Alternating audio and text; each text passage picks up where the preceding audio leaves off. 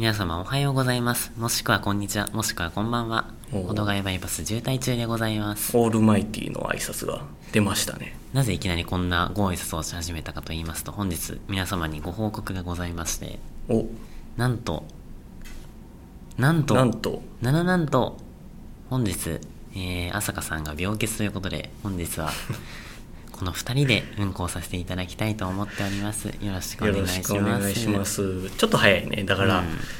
第5回でまさか2人になるとは思わなかったね、第何十何回とかでやりそう？十何回でちょっと慣れてきた頃に2回2回じゃない。2人のパターンがあるとかちょっと変則的なパターン入れるっていうのもまあ面白いじゃないけどまた一興だと思いますけどね。あるかなと思ったらちょっと早いね。まあ第5まあまあまあ回はね。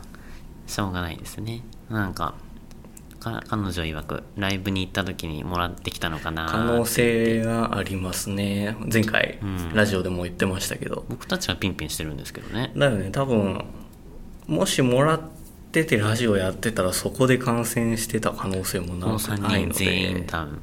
恐ろしいですね。怖いですねまあそんな感じですけどはい。ということで。というわけで本本日は日はこの2 2人人ですねちゃんとできるかな結構3人が2人に減ると結構そうですよね。なんか、三なんかやっぱ3人いると何かとやりやすいみたいなことは、うん話もあるけどね2人でもあるかなまあ、まああるでしょ心配ですけどまあとりあえずう。はい。やっていきますかやっていきますか。まあ僕ら学生にとっては安い飯っていうのは非常にありがたいもんではい、そうですね。まあいろいろ外食するにあたってはやっぱり、えー牛丼丸亀、はいはいサイゼリアあたりはすごくありがたいんですけどね、いいんじゃないでしょうか。牛丼チェーンはやっぱりどこにでもあってしかも24時間営業っていうところが多いですからね本当にありがたいんですよやっぱいいです、ああいうとこ。そうでなんだかんだ安いですからね。そう、安いのが本当に良くてねでまあ結構通ってたりするんですけど、はいはいはいはい。まあ三大チェーン店ありますよね,、すき家松屋吉野家と、はいはい。それの一応全部3種類、はい。まあ行ってるんですけど、はいはいはいはい。まあ、ある違いを見つけておちょっとこれ今回ランキングにしてみようと思いました、なるほどなるほど。何ですか、えー題して、えー牛丼チェーン会話レスランキングイエーイ。あこれ手叩いちゃダメなんだ、えー。え？はい。どういうこと？あの注文時にはいはい。どれだけ会話ゼロで注文できるかっていうことをいいじゃん、別によ。あこれねあの先に断っておきますけど、僕は陰キャではありません僕は陰キャだから会話したくないのではなくて店員さんのこうもう負担をできるだけ減らしたいっていう思いからもうできるだけもう会話なくスムーズに注文が進むあー、ね、形を推奨して。おりますのでめちゃくちゃ強、めちゃくちゃ強調してらっしゃいますけど。うんまあまあまあ。決して陰キャというわけではございません。まあでは参りましょう。第3位は吉野家です。おー、吉野家、吉野家は会話がいるんですか？会話いりますね。普通に、あの、いります。普通に入店するときに、あの、席は誘導されるし、あの、普通にピンポンだか、あーまあの確かに。お願いしますだか言って、人を呼ばなきゃいけないし、はいはいはいはい。で普通に声に出して注文しなきゃいけないし、はいはいはいはい。でお会計する時も普通にあの厨房に立ってる人が突如厨房に立ってる人じゃないな。ホールやってる人がはい。突如レジの前に立ってあのすごい不機嫌そうな顔しながらもうマジで聞き取れないぐらいのそれは店が悪いんじゃないですか？あのお会計をね一応、対面でやるわけですよ。はいはい。だからまあい要するに一般的な店の形式ですよね。特にデジタルツールを挟むことなくはい。普通の店としてやってるんですけど今はい。回ちょっと第3位ですね。では第2位は？で第2位はこれすき家ですね。すき家が第2位ですか？すき家第2位なんですよね。ですき家はねまあさっきの吉野家に比べたらかなり進化してて、はいはい。注文形式がまずもうあのお好きな席に座ってくださいって言われてはいはいはい、はい。で、まあ、まあその言われるのはカウント、まあ、微妙ですけど、えーで前にねタブレットが置いてあって置いてありますね。もうそこで注文を済ませるわけ。で、はい。しばらく待ったら本当に自分の座席のとこに牛丼が届くっていうシステムなんですけど、はいはい。ちょっと僕 あのすき家まあ23回こっち来てからは行ってるんですけど、はいはい100発100中であのお会計のとこに行ってもあの大声で「すいません」って言わないと来てくんないんだよね。なるほど。うん、全然察してくれない。なんかこっち見てんのにさ見てんのに来てくれないんだよ。おかしくない？店員さんあお会計のとこに人がいるぞって多分そういう目で見てるんだけど来ないんだよね。お願いしますって言うまで。ちょっとそこの意地悪さが気に食わないので第2位です。そういう店もあるんですかね。はい。第1位松屋ですねこれ。ほだまあ注文形式はやっぱりタブレットというよりかはなんか券売機的なもんなんですけど。はい。はい、うん、そこで番号が発行されてはいはいはい。であのマクドナルド形式ですよね。座って待ってるんですか？そう座って待ってたらあの番号が発表されてあ取りに行くと。合格したって思って取りに行くんですよ。うん？はいはいはいはい。ああのよくツイッターで流れてくるマクドナルド大学合格しましたのやつね、うん。うん。まあ、その形式であの取りに行くんでまず会話しないんですよ。マジでゼロ、まあままあ僕はねあの偉いので、はい。ごちそうさまでしたって言って返却口に返すんですけど、まあ、それぐらいですよ、あはいはい。本当にやろうと思えば会話ゼロで入店から出店まで出店でまでいけるんですよね。へなので第1位です、まあ、松屋に関してはなんかその券売機のインターフェースが分かりづらいとかあのいう意見はすごい転がってますけど僕的にはそんなことないかなと思って第1位です。え。まあ店によるような気もしますけどね。うん、それ言ったらこれ企画倒れだからね。なんか、まあ。名古屋のすき家私2店舗ぐらい行きましたけど片方はタブレットだったけど片方はなかったですからね。ちょっともうその辺言い出すときりないですけど少なくとも関東近郊周辺の店舗で比較するとこのようなランキングとなります。皆さんも参考にしていただいてというどう参考にするんで。すかこれをいや会話したくない人が松屋に行けばいいっていうことです。なるほど。松屋はですね豚丼をやってくれていたから個人的に牛丼より豚丼が好きなのでいいんです。よかったんですけど。うん確かに確かに。今なくなっちゃったんだっけな豚丼。今ないの？確かにメニューにはない気がする。あれ美味しくて安くてよろしいんですが。うんそうなのそれも食べてみたかったな、あと松屋はあの牛丼頼んだだけでお味噌汁がついてくるのでいいです。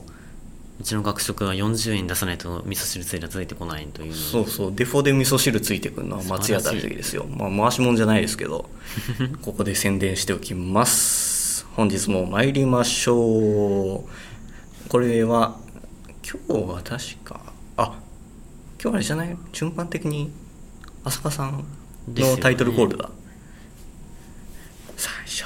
ちょちょちょもっともっとリアクション出していこうね。最初グーじゃんけんぽん。よっしゃー。ということで参りましょう。保土ヶ谷バイパス。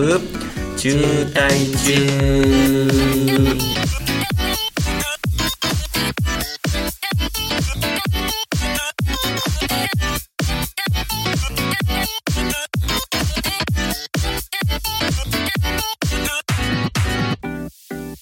横浜国立大学にはですね、うん特徴的な授業が何個かあると思うんですけれどもありますね。その中の一つで地域課題実習うんなるものがあるんですね、そうね。なんかいろんな団体のどれかしらに所所属をしまして、うん。なんかその地域とは特定の地域とかに行って何かしらの実習をしてこよううん。といった趣旨の授業だと思うんですけれども、うんその授業の一環でしてこの前昨日このだったかな？あの横浜区立大学の近くに和田町という地域があるんですけれども、そこの防災訓練にお。参加してきまして。あったんだそういうのが君には何回か宣伝したつもりだったんだけど。まあまあまあまあまあまあ。そうん、あれのことか。そうですね。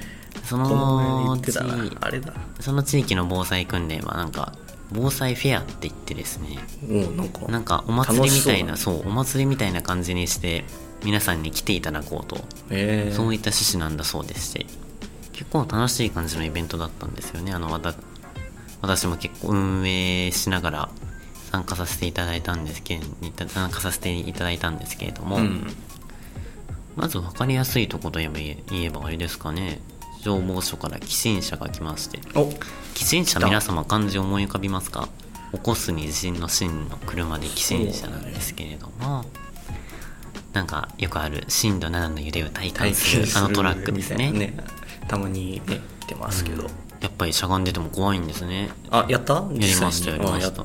正してくれながあの消防署の人的に怪我したら危ないのでしゃがんでって感じだったんですけど、うんまあまあそうだろうね。それでも十分怖いんですよね。だよねほとんど体験したことないうん。僕も寄進者はこの前、えー東京国際はい。消防防災展に来てた寄進者で体感したんですけど震度7をやっぱ怖いですよね。怖い。っていうかねそもそも実際の地震は僕震度45まあ大5以上は多分ね俺体感したことないんだよね実大際体そうだと思いますよ。経験ないのよ。うん震大体の日災本人はそうだと思とかのいますよ。時も別にうん。ちょっと離れたところにいたっていうので実際にでかい地震を体感するっていうのはなかったんで、うん、僕本も当あれやばいね。3か4ぐらいのはずなんですよね体感してるの、マックスがね。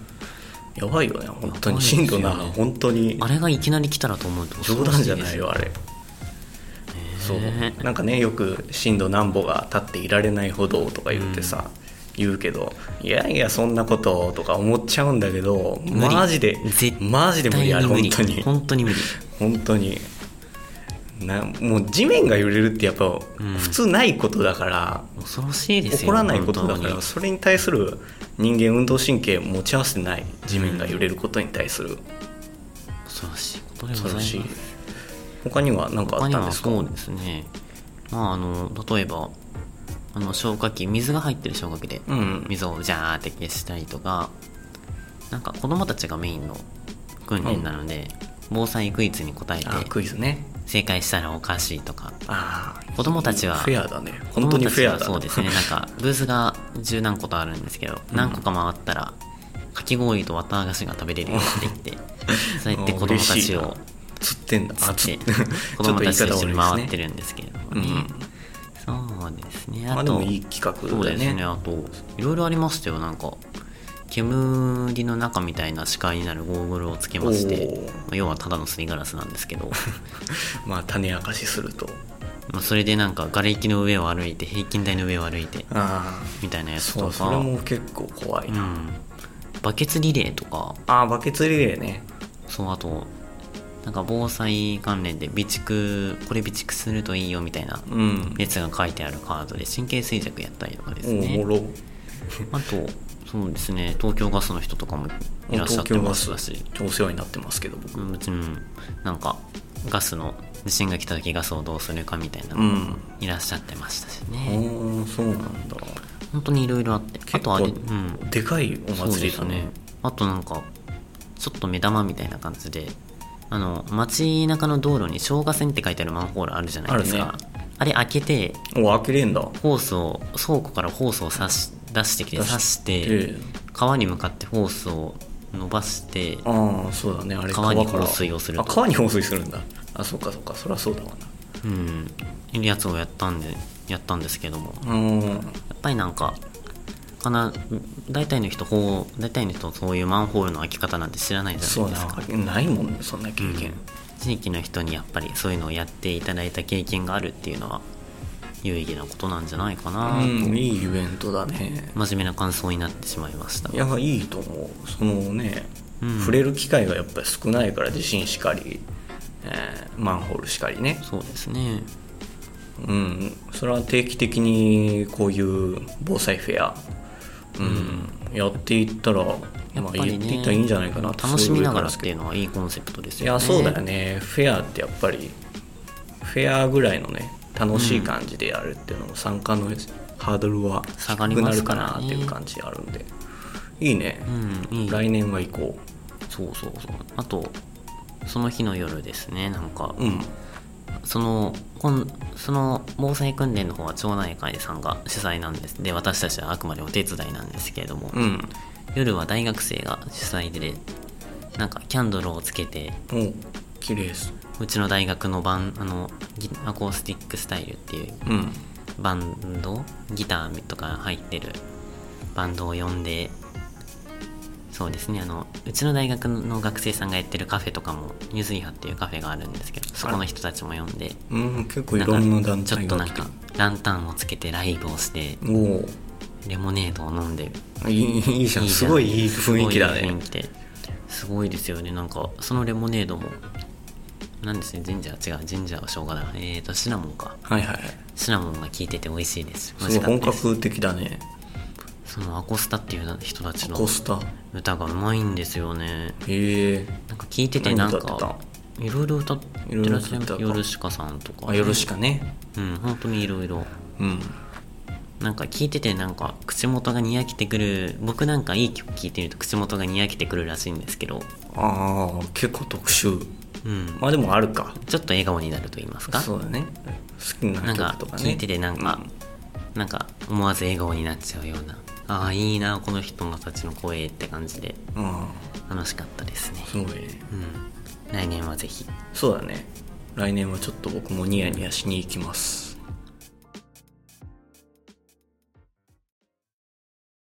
ドボコレのコーナあーーイエーイ。ということで。ということでこのコーナーではですね3人が毎週交代でお気に入りの土木構造物について語ることになっております。今日は2人なんですけれども今週は駒野さんよろしくお願いします。はいよろしくお願いします。というわけでですね、はい。僕が今回紹介するのははい。大橋ジャンクションというところですね。ご存知ですか？名前だけは。うん。実際に僕行ってきましたこの前。行ってきたんですか？はい。大橋ジャンクションは、えー東京都目黒区にありまして、はい。えー首都高速の3号渋谷線と中央環状線を結ぶジャンクションとなっております。なるほどこの大橋ジャンクション最大の特徴がですね、はい。まるでこうローマの遺跡コロッセオのようなこう、はいはい。円筒形の構造というんですか、はい。この見たことありますよ。ありますか？このこれなんですよ、はい見たことあります。そうなんかバームクーヘンみたいですね、視聴者の方よくわからないんじゃないですかそれそうだこんな感じなんですか？これ説明がなかなか難しいんですけどね。何ですか？螺旋みたいな感じになってるんですか？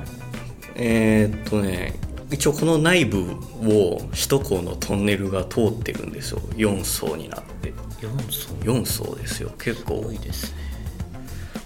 何ですか？だからぐるぐるってそうぐるぐるって。回って降りていくんですか？こうなんちゅうの？バームクーヘンのそはいはい。壁からこうつ入ってバームクーヘンの中をぐるぐるって回って登ったり下ったりする。へえ一周約 400m の楕円形になってましてこれがかなりでかくて本当にスケールが存在感がやばいんですよねこれ。コンクリートの塊ですから。これが突如目黒のまあマンションとか建ってるところに現れるもんですから結構びっくりしました。楽しいですねでこれなんでこんなはいはい。異質な、まあ異質なと言っても素晴らしいですけどね。はい。まあジャンクションだったら普通に作ればいいんそう普通のああいうねごちゃごちゃっとこう道路が絡まったはい。ジャンクションじゃなくてこんなどでかい構造物にまとまっているのかっていう話なんですけどはいはい。これあのさっきのね3号渋谷線が地上約35メートルぐらいの高架を走っているのに対して中央環状線が地下30メートルぐらいのところ走ってるんですよ、えー、すごいですこれだから合わせて70メーター近い高低差があってすごいですね。これをつながなきゃいけないと。でこの2つの70メートル近い差を都心部のあの狭いスペースで埋めなきゃいけないもこれはもうすごくコンパクトにしなきゃいけないっていうことでもうこの構造物内でループ構造にするっていうしかなかったんですよね。こういうことだと。でねこの大橋ジャンクションはあの他にもいろいろ機能をそば備えていましてですね、はいジャンクション以外にも。このバームクーヘンの底っていうんですか？その穴の底にはあのサッカーコートがあってこれ写真お見せしますけどこんな感じですごいですね。ササッカーコートがあってみんな小学生ぐらいの子供たちがあの楽しく遊んでましたよ。へ僕はあの写真撮影するためにつかつか入っていったんですけどサッカーの邪魔にならない程度にね。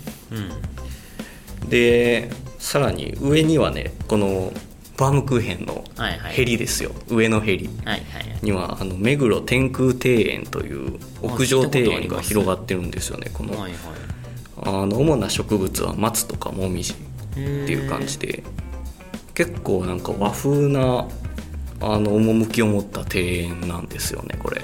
コンクリートに合うんですかね。いやそうでもねもう上に立ったらあんまりあココンクリート感はなんかあんまり見えないようになってる逆に。そう。そう。でなんかねこう石灯籠とか東屋とか設けられててすごい落ち着いた雰囲気の庭園に仕上がってていいですね。まさか下に高速が通ってるとは思わない感じでしたよ本当に。目にも思わない。うん。で本当にね結構高いんですよやっぱり。だからその30メートルのとことか繋がなきゃいけないからね。すごい無料で見られるにしては結構いい景色なんですよこれ。おお軽くビルのそう。何階周りのかぐらビルいあるわけでとかをすよね。見下ろすぐらいには高いですよ。これ無料の景色。公園とかと同じ扱いですからね。30メートルって言ったらどんな横浜駅の周りのビルが確か30メートルでしたね。ぐらい？それぐらい通の高さが。通じない人もいるかもしれないのは申し訳ないんですけれども。それぐらいの高さが無料で見られるっていうの、はい。結構景観も面白いとこでしたね。いいと思う、うん、いいですね、でこの庭園はですね周りのマンションとかはいはい。タワービルとかももう直接通路で接続してへてー。住民とかの人はもう直接この公園に出られるしね。あとはそのビルの中には目黒区の図書館かなーとかもあったりしてすごいもうそれ自体施設として成り立ってるような土木構造物ジャンクションなんですよね。へだからこのね高速道路のジャンクションっていう役割にとらわれずにこう、まあ、そのコンパクトさをという役割を果たしつつこのループ構造で生まれるスペースを最大限生かしたような、ーいい感じです。ね、うん、すごい面白い土木構造物ですね。でね、はいはい。あのこの中の高速をね通りたいなって僕思ったんですけど、はいちょっとまだ免許持ってないんで、でねタクシーで通ろうかなと思ったんですけどちょっとねいやでもあの直前のインターから入って直後のインターで出るみたいなやり方しようかなと思ったんですけど、はいはい。ちょっとねその時の財布内の所持金があー。3000円4000円ぐらいだったんで多分いけると思うんだけど微妙だなみたいな感じだったんでやめときました。これで払えなかったらシャレにならないんで。ーちょっとお皿洗いしようか。タクシータクシーだと何？タイヤ洗うみたいなあるのかな？なんだろうね。分からんけど。お前がタクシーを押せ。おっさんうんちょっと危険なのでやめときましたけどまたなんか3人集まれば行きますか？機会があったら行きたい3人で行けばタクシー代が割れるんで。なるほど。誰かが免許を取ればレンタカー代でれでもいい。済むんでは？それでもいい。なんか行ってみたいねっていいいうですね。感じですね。中で見てるとなんかどうなんですかね？回ってるだけなんですかね？あなんか車載動画みたいなのが YouTube にもいくつかあるんですけど、はいはい。もうほんとずっと、まあ、当たり前だけどずっと曲がってんのこうやってね。本当にもうこんな永遠に続くカーブはあんま見たことないっていう感じですよ。中から中の走ってる人たちからしたらまさか屋上にまさか今う逆にね。地下30メートルから地上30メートルメートルに上がってるとは思わない。まさか上に庭園があるそうだよね。すごいよね、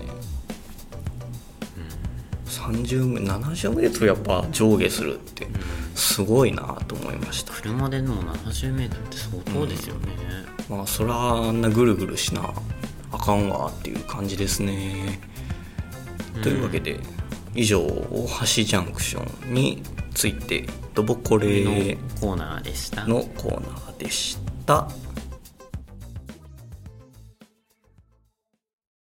Google アシスタントが全部悪いんだろう。私だと思いますこれマジで。高校2年生はもうどれだけ体壊して語弊があるな。本当に死にかれる。え何今の値上がり値上がりの時代ですから。おい。こんなの何個あっても困りませんか？2週間ぐらい京都に入り浸るのが目標だったので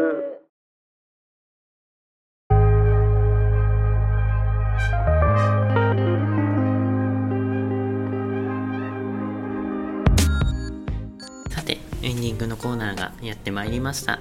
はい。まずはお便りのコーナーということで「モノガイバイパス渋滞中」前回の放送を受けて受けまして届いたお便り読ませていただきたいと思はいいます、読みます。えーラジオネームネウさんから。お初ですかね。そうですね。ネウさん聞いたことないなまだ。ありがとうございますご参加こんばんは。課題など順調でしょうか？あーちょっとそれ課題っていうワードが出たのでラジオ終わりです。ありがとうございました。はダメだよ。いすいません。はい。私の七夕のお願い事は、学生団体の後輩と仲良くなれますようにとしておきます。おーいいね。去年に比べて、だいぶ広く浅くつく付き合ってる気がするので、じわじわと皆さんと仲良くできたらいいなと思っています。うんそうだね。ご参加との話な、ご参加との七夕のお願いも楽しみにしてますね。それでは、と、とのことではい。ありがとうございますありがとうございます。学生団体の後輩とだから後輩がいらっしゃるということは少なくとも先輩ですか？ありがとうございます。いやーだからそうですよねまあ僕らからしたら逆に先輩とまあ同輩もですけどこういう関係を広げられますようにっていう仲良くなりますようにっていうのはそうですね。そうですね。いつも願ってることでございます。うん。お三方お三方方。今日はお二方なんですよ。申し訳ございません。ませんが。七夕のお願い。前回あれでしたよね、はい。厚さ5ミリ以上の肉を食べたいっていうことでしたけど。厚さ5ミリの以上の肉食べれないんですよね。食べた？まだ食べてない？焼肉行きてバーベキューでもいいな。バーベキューバーベキューとか花火とか火使うやつばっかり話題に出てきてますけど。そうですね。学内夏季厳禁なんですよね、うん。OK だったら今頃夜温で肉焼いてんのに。そうか。七夕のお願いか。なんでしょうね。出会いがありますようにとかでもいいんですけど。うん。肉も食べたいですけど。なんだろうな。そういえば前回おっしゃってた七夕のお願いおっしゃってましたっけ？ん？僕？前回なんて言ってなんておっしゃ僕は このラジオがねもっと人気になりますようにとか言ったっけ？叶いそうですかね？どうですかね？まあ叶うかなどうだろうか。まあまあまあまあそうだな。もうちょっとなんか一個出したいな。そうですね。ラジオについては今後も何事もなく続けていただく何事何事もなくはちょっとつまららないかな。悪いことが何もなく、うんそうだね。いいことだけいっぱいやって続けていければいい欲張りだな。いいことあれば悪いこともあるからね。あれね。そうだな。まあ七夕の 七夕のお願いって何を言うのがななんセオリーなんだろうね。欲しいもんとかならあるんだけどあまりにもよく丸出しすぎるよね多分それ。なんかなんちゃらが欲しいってなんか違うような気違うよね。それ誕生日あクリスマスだよね。なんだ七夕ってどういうのを願うのがいいんだ？人々が幸せになりますようにとか。そもっと？もなんで七夕なんですかね？おうあなんで七夕で願七うの言うって書いかてなんで七夕なんですか？あー。うわーそれ知ってたらよかったいいですね。でもなんかこういうの考えるのちょっと楽しくないですか？楽しいね。あーなんかどっかで見たことあるような気もする。ご存知の方いらっしゃったらうんそう。教えてくださるとね。うんその7に U がなんでかっていうのは、そういえば調べたことなかったな、なんで俺結構気になったこと調べるたちなのにな。調べたことなかった。これはうっかりうっかりっていうことですね。はいでは。ではいいですか？次の方いきますか。あちょっと願いはあんまり出ませんでしたけど、うん七夕について掘りました。次のお便りいきますか。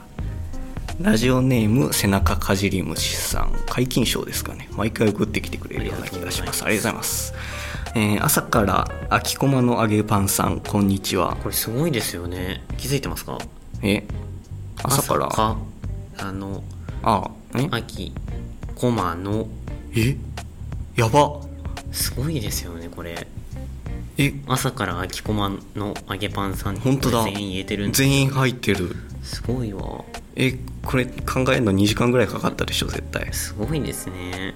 えー、もうここだけで感動しちゃった、ん。こんにちは。こんにちは。いつも、えー、4度寝のお供にすやすや拝聴させていただいております。前回これ2度目ですよね。これ間ねあの N-1 増えてきますか？だんだん。N-1 でわかんない。N-1 今回第5回なんで4度寝にしたらしちゃうかな次5度寝。もうそのうち63度寝とかになるかもしれないですけど。一生寝てんじゃねえか。お供にすやすや拝聴させていただいておりまありすがとうございます。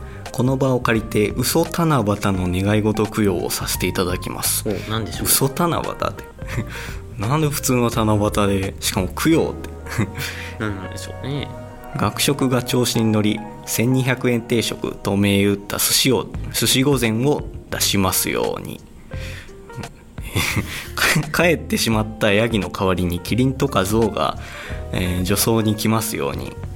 なんなら野音にゾウ連れてきて野音のパオンとして人気が沸騰しますように。課題が全てお菓子作りとかになりますように。ほど重がもっとたくさんの人の耳に届きますようにということでいろいろありますけどね。一つ一つ突っ込んでいきますか？まあちょっと供養嘘七夕で供養ってこっちは寺じゃないんだぞっていうことで。学食が調子に乗り1200円定食と銘打った寿司？そうだね寿司。そこまで言ったら誰かが買うかもしれないですよねなんか。正直1200円定食で寿司なんか需要なくもない気がするけどね、その一日限定であったら逆に買うかもしれないですよねう皆さん、んなんかめちゃくちゃラッキーなことがあった日とかはふなんかやっちゃうかもしれないな、うん。寿司あれでしたよねみなとみらいキャンパスには寿司があったよああ神奈川大学みなとみらいキャンパスっていうのがあの横浜国立大学常盤大キャンパスの敵なんですけれども。勝手にこっちが敵としてみて向こうはもう何もみ多分 気づいてさ。向こうはもう山奥にあるということすら認識していないかもしれないからね、あそこの大学のキャンパスにはですねなんと回らない寿司があると。やばいね。すごいです。キャンパスにだよ。まあ羨ましいですね。ちょっと本当に負けてらんないなっていう感じですから1200円定食出してくださいね、はい。えー帰ってしまったヤギの代わりにキリンとかゾウが女装に来ますように。キリンとか動物園か動動物園になっちゃいます。横浜国立動物園になっちゃいますけど大丈夫ですか？それでも。いつからここは国国立公園かなんかになったんですかね。うん、しかもキリンとかゾウは予想に、まあ、来るあいつらは草は食べるのかちょっとは食べるのか。そうだなうんそうだな。普通に食べるのか。そうだそうだ。なんかゾウがあのでかいパイナップルとかを丸ごとバリバリ食ってる映像とかはなんかへゾウはゾウのスケールのでかさを強調するためにそういう映像とか流れますけど多分普段からそんなバカみたいな食事はしてないんだろうねあいつらは。なんなら野音にゾウ連れてきて野音のパオンとして人気が沸騰しますように。ちょっとうまいこと言ってんじゃないよ。このこれはちょっとね来ないですね。うん。まあないですね。のパオンはちょっと60点なんで来ないです。あダメでした。小野さん的にはダメらしいですね。えー課題が全てお菓子作これはそうですね。これはそう思います。これはそう思います。いいですね。ほど重があこうもっとたくさんの人の耳に届くこれもいいですね。これえはもうこれ嘘七夕なんですか？え？あこえ？これ嘘七夕？聞かなかったことにしましょう。じゃあ、えーじゃあ嘘七夕ならほど重がもっとうーん人気落ちますようにとか、うん、書いて嘘にしてくれないと困りますよ。何言ってんの？欲しい願いを。星に願いをですという感ねじで終わっております。あ星に願いうをアンダーごバー。なあこのこの人アンダーバー派なんだね。さてさて実はもうお便りは以上ですがそうなんです。今回お便りもう一件いただいております。読みますね。はーい。とこれか。駒野さん揚げパンさんこんにちは。あこんにちは。人生初のコロナちゃんとの出会いで心身ともに大ダメージの朝香ちゃんです。肺が痛いです、朝香ちゃん。ということで彼女のい彼女から言いたいことを預かっております。はい。収録日である月曜もしっかり出席停止を食らったために本日の出席は欠席し本日の収録は欠席しております。申し訳申し訳あ申し訳、申し訳と終わってるね。今の私の心を癒せるのは2人の収録がどんな様子になるのか聞くことなので張り切って収録しちゃってください。ニコニコニコ。うん、ちょっとやばいです。アテクシは一切返事のない来ない全ての授業への欠席連絡が受理されたのかどうかに怯えながら寝る寝ることにします。おやすみなさい。おおや早いね。おやすみなさいって今うん。昼ですけど真っ昼間ですけど。まあ体調悪いならね。まあしっかり寝て養生してもろてっていう感じですね、授業への欠席連絡返事来ないらしいですけど大丈夫ですかね？ノー返事で処理されるの？あれは。さあ返事ぐらいするんじゃね？ね返事ないとちょっと。まあまあまあ。ねビジネスのメールとかも1.5往復で終わらせろとかいうのはよく言いますけど。でもなんか最近の若いもんはなんか一日返事がなかったぐらいですぐ最速のメールを送ってくるみたいな違反を見ましたよこの前。まあジェネレーションギャップですか？それも。LINE なんて見た瞬間に返すのが当たり前みたいな感じのうん、だとみたいな話を見たことがありますね。まあ そうね。半ば賛同しつつ半ばそうでもないだろうというのは僕は思いますけどね。ということでいただいたお便りは以上ですになりますね。暑いですね。暑いです。この部屋はじゃ今収録してる部屋は若干エアコンが効いてなくはないんですけれどもね。これ聞いてる？ルーバー閉まってるよ。え？これエアコン効いてる？あの羽がね。羽が閉まってるよ。ああダメだこの部屋。ダメだね。外よりはマシです。まあ室内っていうだけマシですけどたまに室内の方が暑くなったりするからね。うん今日は外が本当に暑い。本当に？今何度ですか？33?4? いや35 35まあこれ正確かどうか知りませんけど35です。やばいね。まあえなんで私たち35以上だと猛暑日でしたっけ？3以上なんかみ上だか知りませんが、まあ、多分以上でしょう。うん。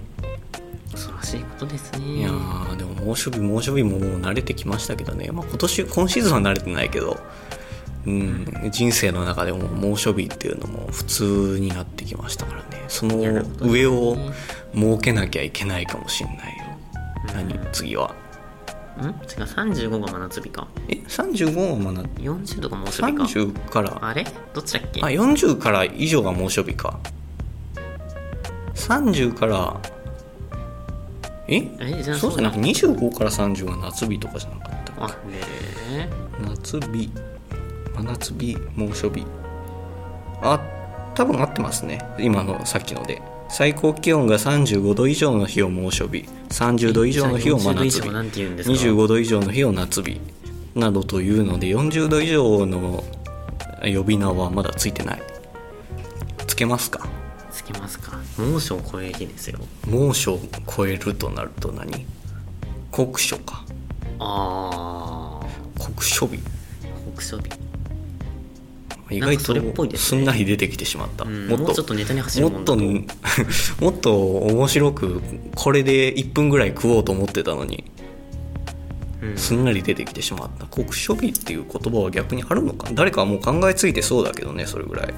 ああだ日本気象協会が2022年8月2日に最高気温が40度以上の日を酷暑日最低気温が30度以上の夜を超熱帯夜超熱帯夜超熱帯夜。あ気象庁が決めたやつじゃなくて日本気象協会が勝手に決めてるやつなんですけど まあ超熱帯夜はともかく酷暑日いいんじゃないですか？超熱帯夜つぼるな。とある科学の超熱帯夜みたいな感じでありそうですけど。超熱帯夜いいですね。暑そう。